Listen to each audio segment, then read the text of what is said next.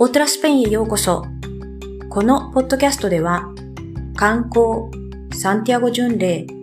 また生活情報など様々な切り口からスペイン北部ガリシア州を紹介します。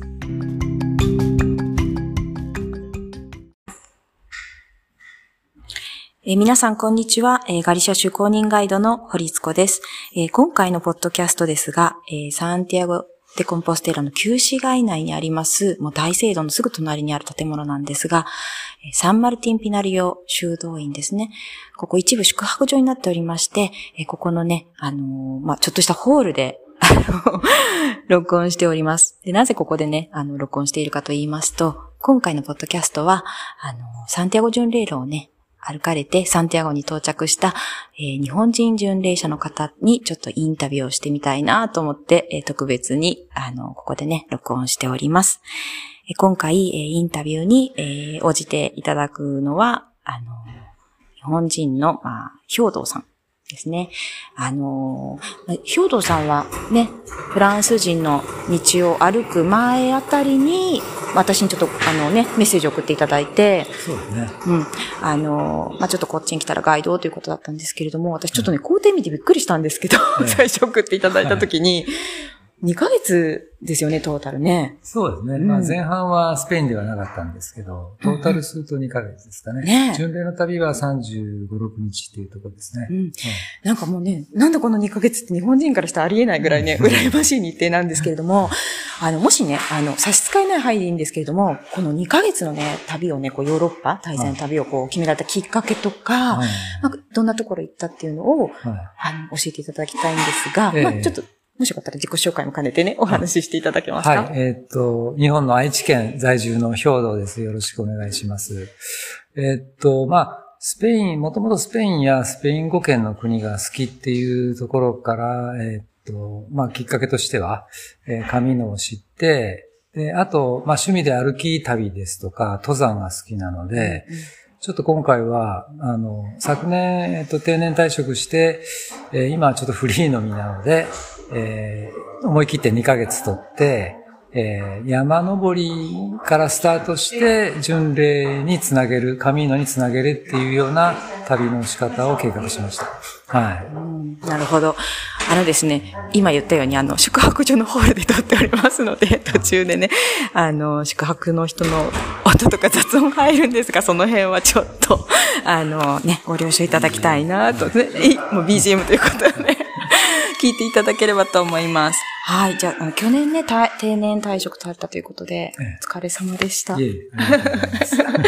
でもね、そうじゃなかったらちょっと2ヶ月の旅ってなかなか計画できない。ね、日本だとね、うん、なかなか難しいですよね。そうですね。現役の方はね。そうなんですよね。うん、で、あのーまあ、イタリアとかも行かれて、山登り最初は、まあ、趣味の登山っていうところで、うん、えー、イタリアのドロミッテ国立公園を、うん、まあ、約2週間ぐらいですかね。うん、えっ、と、あちこちうろうろして、そんなあの山頂を目指すような登山はしなかったんですけど、トレッキング程度のね、あの、ドロミテトレッキングをやってきました。で、その後に、えー、っと、まあ、カミーノに入るにあたって、えー、過去にあの、2週間ほどカミーノは歩いた経験あって、頭の最初の方ですね。はい。あの、北の方のバスク地方から、えー、峠をピレネー越えをするルートは一度歩いてるので、それでちょっとまあ、そこ、ここもピレネー山脈も登山を兼ねて、えー、越えようということで、あの、フランスのガバルニー渓谷っていうところをスタートにしました。でそこからピレネーを越えて、えー、スペインに入って、えー、スペインのハカ、ハカまではちょっとバス移動したんですけど、墓からは、えーと、本格的な歩き旅ということで、カミーノをスタートした感じですね。うん、はい。まあでも、本当山登りが好きな人とか、ええ、カミーノ歩きたい人にとっては本当羨ましい工程ですね。そうなんですよ。僕もね、本当に、あの、えっ、ー、と、ヨーロッパの山小屋をに泊まるっていうこと自体初めてだったんで、うんうん、もうワクワク感が前面にあって、それと、まあちょっとの心配ですよね。あの、気候的にどうとか、山小屋の雰囲気どうなんだろうとか、まあ言葉の問題も含めて、不安はあったんですけど、まあそれに勝るワクワク感で、計画段階でも、あの、とても楽しかったです。うんはいあの、計画からもう、神野とかね、山登りとか、そういう旅って始まるので、そうですね楽しいですよね。計画も面白いですよね。うん、うん、うんはい。えっ、と、ちょっとね、今思ったんですけど、例えば日本のその、山小屋と、このヨーロッパの山小屋っていうんですか？ちょっと私、はよくわかんないんですけど、えここがちょっとすごい違ってびっくりしたとかありました？あ、えーっと、まあ、あの、登山者を、なんていうんですかね、迎え入れるっていう点では、日本も、あの、ヨーロッパも、うん。まあ、同じようなもので、えーっと、まあ、えーっと山小屋側としては、その、ホテルのような、あの、おもてなしはできないので、食事がある程度質素だったり、まあ、シャワーがなかったりとか、うんそういう共通点もたくさんあるんですけど、えっと、まあ、一番思ったのは、ヨーロッパの山小屋の方が、リーズナブルですね。安く泊まれるイメージでした。二食付きで、まあ、日本円で6、7千円。まあ、日本だともっと倍近くしますからね。そうなんですね。なるほど。そうですね。そういうイメージを持ちました。あともう風景に関しては、まあ、日本、日本にも日本アルプスっていうのがあるんですけど、うん、まあ本場のアルプスはスケールが違うなっていうところで、そこはもう、感動しました。あ。天気もよか、ね天気にも恵まれましたしね。うん。はい。今年本当にカミーノでもね、ほとんど雨なかったと思うんですけれども、じゃあそろそろね、ちょっとカミーノのお話に入っていきたいと思います。ええ。で、あの、これ日本人じゃなくて、もう皆さんね、どの国から来る人もそうなんですけど、まあ、順で歩くときに、やっぱ一人一人こう、ちょっとした楽しみってあると思うんですよね。例えば、教会巡りのはいはいはい。兼ねたいとか、え歩いた巡礼路のね、美味しい食べ物食べたいとえか、はい。ヒョートさんの中では、こうなんか自分の中でこういうことしたいとかなんかありました？えーっとですね、まあ僕の場合は、あの、まあ、平均的な人よりもちょっと盛りだくさんなのかもしれないですけど、さっき言った登山の趣味の他にも、うん若い頃から絵を描いてて、うん。あの、絵の題材としての、絵のモチーフとしてのヨーロッパっていうイメージもあって、まあ、紙のを歩いてどんな風景に出会うかとか、そういうう風景との出会いですね。うんうんそこが一番、えっ、と、大きかったですかね。うんあともちろん、あの、地元の人との触れ合いとか、うんえー出会う巡礼者との触れ合いっていうのも楽しみにはしてましたけどね。うんうんはい。なので、もう写真、まあ、なかなかスケッチする時間っていうのは、うんうん実際歩いてみると、紙のですから、毎日20キロ以上歩いて、うんえー宿に着いたら洗濯してとかいう、そういう、あの、巡礼者のルーティーンがあるんうで、んうん。なかなかその、スケッチする時間を取れなかったんですけど、それでもまあ、時々時間が空いた時に、まあ、はがきサイズぐらいの絵を描いたりして、えーなんとか、あの、絵の題材としてもね、写真もたくさん撮れたし、うん。あの、そこは本当に思った通り、えー素晴らしい景色とか見ながらうんの、えー充実したカミーノになりました。はい。あよかったです。はい。で、あの、ちょっとね、あの、先ほど冒頭でもお伝えいただいたかなと思うんですけど、最初、あの、サンジャンからね、ログローニョとか、少しの区間ね、はい今回の前にカミーノを歩かれていて、で、今回、ハッカから、そうですねあの、。サンティアゴまで歩かれたんですけれども、はい。前回のカミーノというのは、いわゆるまあコロナ前。で、ええ今回は、あの、まあコロナはっていうんですかね。まあコロナ、ウィズコロナというのか、まあええ人によって表現変わりますけど、はい。あの、兵頭さんの中で歩いてみて、ええあ、なんか前回とこういうとこ変わったとか、なんかこう、特にこう印象に残ってるところとかあればね、教えてください。えーっとですね。まあ全体的にはそんなに変わった印象はなくて、うん例えば日本出る前はもう日本人はどこでもマスク着用で、あの、大変だったんですけど、こっち来たら、あの、外ではマスクしてる人はまあ、ほとんどいなくて、うん。その辺は紙、あの、コロナ禍前と同じですし、うん。まあ、あの、一番大きいのは、まあ、これはあの、例のロシア問題も関係あるかもしれないですけど、物価が上がってるっていう感じはしました。あの、はい宿泊、カミーノのアルベルゲの宿泊費ですとか、うんうん。まあ、その他の物価も若干上がってるかなっていうイメージがあったのぐらいで、はい。あとはそれほどね、大きな違いっていうのは、あの、感じなかったんですけどね。うんうんはい。もう、正直物価はすごく上がってますね。ええうん、スーパー行っても、果物の値がなんか2日おきに変わってたりとかね、ほんとするんですよねううんそれでも果物はね、日本よりだいぶ安いイメージです。そうなんですけどね。はいだから私もこんなにこう、日々同じね、スーパーで買い物してて、うん短期間でね、物価が上がるって今までちょっとそんな経験してなかったので、ええやっぱ、巡礼しててもね、やっぱ感じられたんだなと思って聞いてました。そうですね。うん。ではですね、その次にちょっと私聞きたかったことがあったんですけれども、あ、そうですね。1ヶ月やっぱり近く紙のね、フランス人の道というのを歩かれて、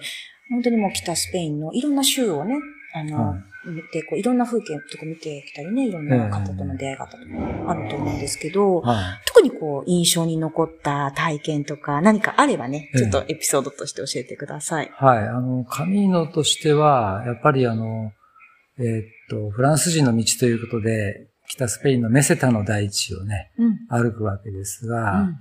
やっぱりそこに差し掛かった時、イブルゴスあたりから始まるメセタの大地の風景っていうのはもう日本にない風景で、うん例えば日本の北海道あたり行っても、なかなかそう、綺麗に地平線が見えたりとか、うん。街が全く見えない場所、360度ねう、ん街が見えない場所なんていうのはないんで、うんそこはもう初体験だったし、一番驚いたあ場所ですかね。あとはあの、あの、スペインの小さい村々が、もうすごくう美しい村とかがあって、そういうところをもう、あの、辿りながら歩くカミーノなんで、うん。中でもあの、一番印象に残ってたのが、えーっとですね、えーっと、サンソル、サンソルっていう村がね、はい。一番印象に残りました。ちょっと、堀さんも聞いたことない町ないです。それはなぜですか？すごくね、あの、うん街が綺麗、清潔な感じがして、うん。それから村の人も、あの、親切なイメージだったし、うん。うん。小さな教会に小さな広場に小さな路地がもう、あー綺麗な花で埋められてたりして、おーいいですね。ええそこがね、本当三種、一番ど、どこあたりですか？えっ、ちなみに。とですね、オルニージョス、うーんオルニージョスでカミーノだかなそこと、うんうんおカストロヘリスの間にある、えっ、と、メセタの真っ只中の、ちょっと盆地になったようなところでした。うん。はいうん。うん。うん。ええそこサンソルがね、印象に残ってます。あの、でも聞いてて思ったんですけれども、やっぱりこう、人によってこの素敵な景色とか驚く景色ってやっぱ違うじゃないですか。例えばええその日本人の方で、例えばはい今までもその見せたの何もない。はい。日本には見えない景色とかすごくね、印象に残ったっていう方もいれば、あのあたり本当にもう、行けても行けても、はいあの、景色が変わらないので、ええもうつまらないって言ってね、バス乗ってあそうそうそう飛び出しする人もいるし、みんなね、ね違います欧米ね。人に多いみたいですけどね。そうなんですバスのそうなんですスキップは。はい。そうなんです。まあね、そういうのもあって本当面白いなと思って聞いてました。はい。はい。じゃあもうサンティアゴにね、まあゴール近づいてきて、えまあゴールした時の、はいちょっとまあ心境というか気持ちとか、うんどんな感じだったか教えてください。あの、今回本当にね、私の計画した通りに、うん。あの、毎日過ごすことができて、うん。まあ、あの、最初の方で足の裏に豆作ったり、それから足首を痛めたりはしたんですけど、うんまあ、ほぼ計画通りにつけたっていうことで、あの、そんなにね、あの、苦労したっていう部分がない、なかったからかもしれないですけど、到着した時にこう涙が出てくるとか、うんうんうん。あの、大聖堂を見て、えーっと、すごく感動で震えたっていうところまではなくて、うん達成感はね、うんあの、ありました。うん大聖堂を見上げた時に、あ、あの、オブラドイロ広場に立って、ああ、着いたんだなーっていう達成感はこう全身にあったんですけどうね。周りで泣いてる人たちもいましたけど、うんうんあの、そこまではなくて、達成感が強かったっていうんですかね。うん。うん。安堵したというか、安藤ね、本当にそうだと思います。え何せ日本から離れて2ヶ月も外国にいればええ気も張ってると思うので すでね、初めての2ヶ月、日本歩いてですよ。ね。はい。うん、本当お疲れ様でした。ねうん、なんかあのそんな感、じでしたね。Facebook で開けてるね、写真とかもすごくいい表情されてたりとか、まあ、背中か、なんか私に送ってくれたのは、あの、表情が見えたのですごい良かったんですけど、はい。で、あの、実は今回初めてだったんですよね、サンティアゴの街を訪れたのが。そうですね。うん。なんかはい街の印象とかね、どうでしたか？あもうね、サンティアゴの街は、あの、本当に巡礼の終着地にふさわしいと言いますか、うんあの、巡礼者を迎え入れる感じがひしひしと伝わってくるようなお街ですし、うん。うん。反面、まあ反面っていうか、だからこそその世界中から、今やね、世界中から巡礼者集まってて、うん。ちょっと混沌としたようなカオス的な部分もね、あるなとかね。うん。まあ、スペインの他の都市、そんなには知らないんですけど、うんちょっと他の都市とは違った印象ですうね。んはい。あの、そうですね。あの、フランス人の道だけではなく、いろんなルートのやはりし終着点でみんなが集まってくること、ねあと観光客ですとか、はい。今の時期やっぱり国際会議の場所とかにもなるので、いろんな人がいるので、ですね。確かに旧市街はね、あの、うんその、カオスっていうんですか？あの、それすごくよくわかります。はい。うん。えーとですね。でもなんか、街の中で、こう、はちょっとね、今回いろいろご案内させていただいたんですけど、ちょっとなんか印象に残ったところとかありますか？そうですね。まあ、この、初めてたどり着いた神の終着地の、あの、大聖堂の前ですね。大広、あの、オブラドイロ広場が、すごく思ってたより広く、広いイメージで、うん、ええそこもびっくりしたんですけど、まあ大聖堂もすごい素晴らしいですけど、うんあとはそうですね、巡礼者がたくさんいて。ただあの、か巡礼者としてたどり着いた場合に、ちょっと寂しさがあるんですよね。もうこれから歩かなくていいっていう思いが、こう、じわじわっとね、まあ、の、サンティアゴ着く直前ぐらいから湧いてきて、あ、もう着いたらもう次明日はそんなに早起きしなくていいし、もう荷物も置いて、あの、担がなくていいしとかね、うんうんそういう気持ちがありましたね。それがちょっと寂しいみたいな感じですか？そうですね。そこはね、皆さんおっゃしゃる共通点だと思うんですけど、うんうんうん。えなるほどね。その寂しさのあまりに、まあ、あと3日ぐらいまだ歩こうって言って、大西洋までね、フィニステレを目指す方も多いんですよね。多いですね。でも、でもかなり減りますけどね。うん。うん。でも、なるほどね。ええーではね、最後の質問になるんですがえ、はいまあ、フランス人の道をね、今回完歩されて、今のその、まあ、率直な感想とかね、今聞いたんですけれども、あのーこの後ですね、ええまあ、ちょっとした夢とか、いはいはい兵藤さんのこう、プロジェクトっていうんですか、ええまあ、定年もされて、はいなんかね、ええあのーお仕事とは関係ないこう自分のね、本当にやりたいこととか、はい。多分あると思うんですけれども、どんなことをお考えですか、そうですね。あの、神の歩いた、まあ、知人とかの話だと、うん。もう神のがに惚れ込んじゃって、次もまた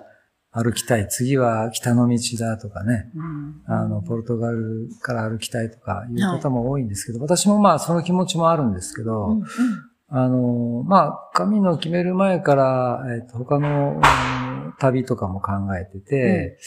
えっ、と、まあ、スペインやスペイン語圏が好きっていうところで、スペイン語もちょっとね、あの、上達させたいっていう気持ちもあって、ちょっと短期留学的な、スペイン語の短期留学的な旅も、うんあの、物価の安い中米あたりで考えてたりしてます。あとは、あの、まあ、神野で言うと次行きたい道としては北の道に行きたいかなっていうのがあるのと、えっ、と、スペインでも、あの、アンダルシア地方はまだ訪れたことないので、はい。そちらにも、あの、素敵な、まあ、神野とはよ呼んで、呼ばれてないと思うんですけど、白い街を巡る道とかいうのもあったりして、そっちにも気持ちが惹かれてますし、あと、こちらでまさにあの、堀さんに紹介していただいた、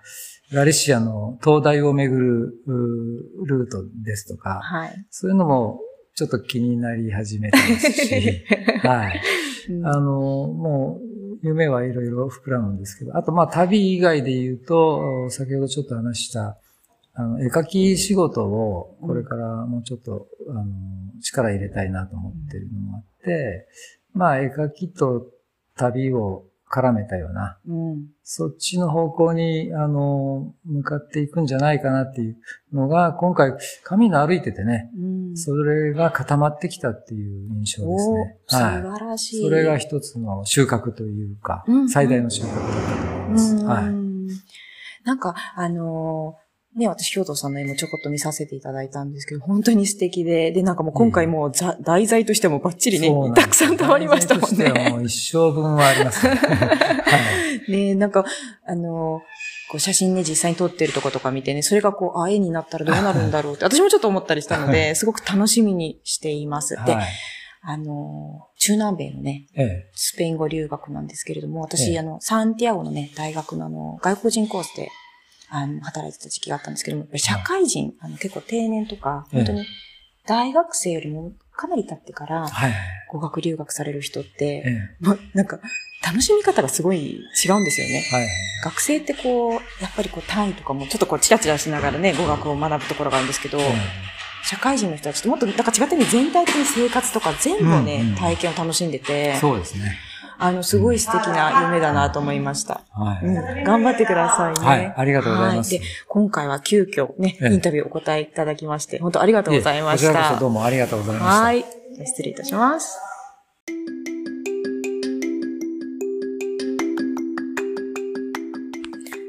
今回インタビューにご協力いただきました兵道さんなんですけれども、東海上のクラブという会の会長さんをされています。2022年、今年ですね、11月19、20と2日間にわたって、あの、カミーノに関するね、イベントをされるということです。詳細はね、またこれからということなんですが、まあ、少なくともその兵道さんの方から今回のね、カミーノ報告会はされるということで、あの、東海地方にお住まいの方で、もう少しあの、巡礼のね、あの、体験談を聞いてみたいという方がいましたら、あの、東海上のクラブのリンクを貼っておきますので、ぜひそちらの方からね、あの、まあ、会の方に連絡をしていただければと思います。え、最後までお聞きくださりありがとうございます。